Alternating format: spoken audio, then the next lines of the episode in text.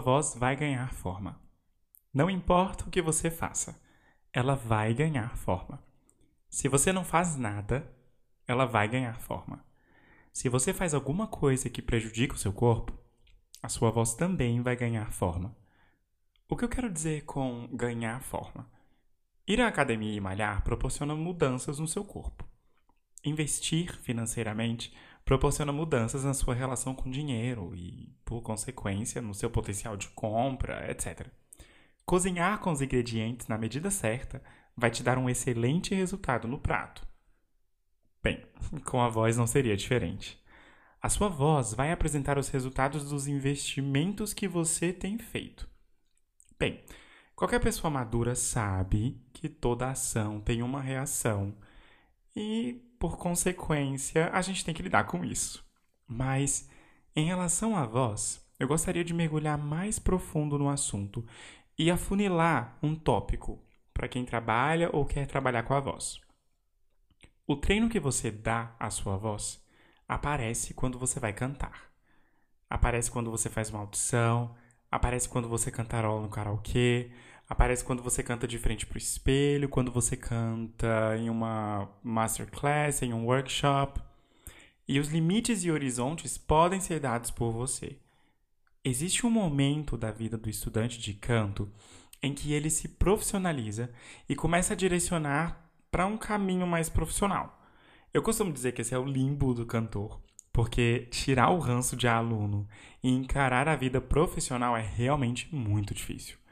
E dependendo do tipo de professor que se tem, pode ser ainda mais difícil. Tem professor de canto que confunde as coisas e acha que é dono da voz do aluno é ciumento, possessivo. E por mais que o professor realmente saiba o que está fazendo, essas características como o ciúme, possessividade e apego, elas são ouvidas na voz do aluno.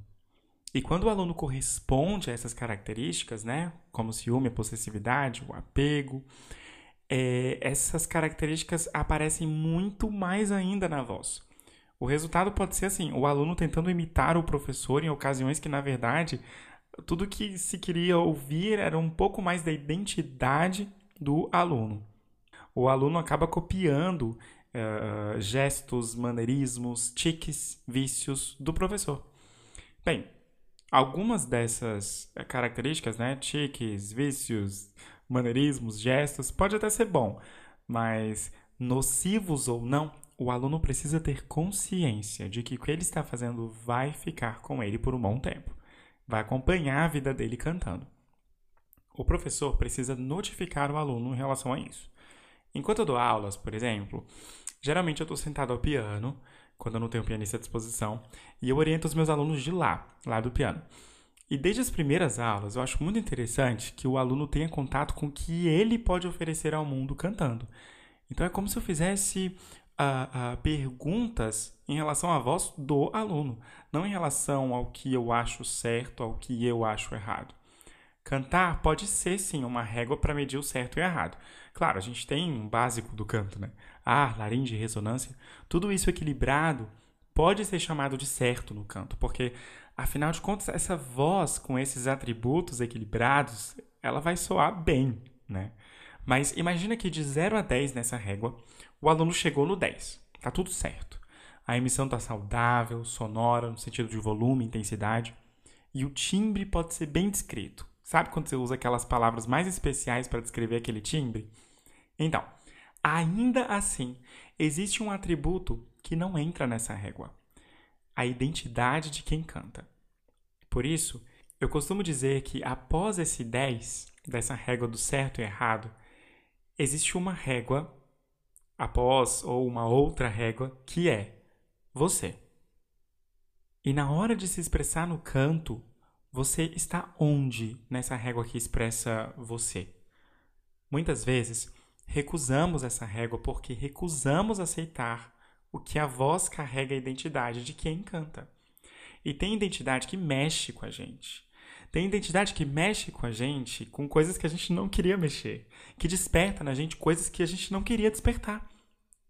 Tem identidade que mexe com a gente, mas canta de um jeito que a gente não gostaria de cantar.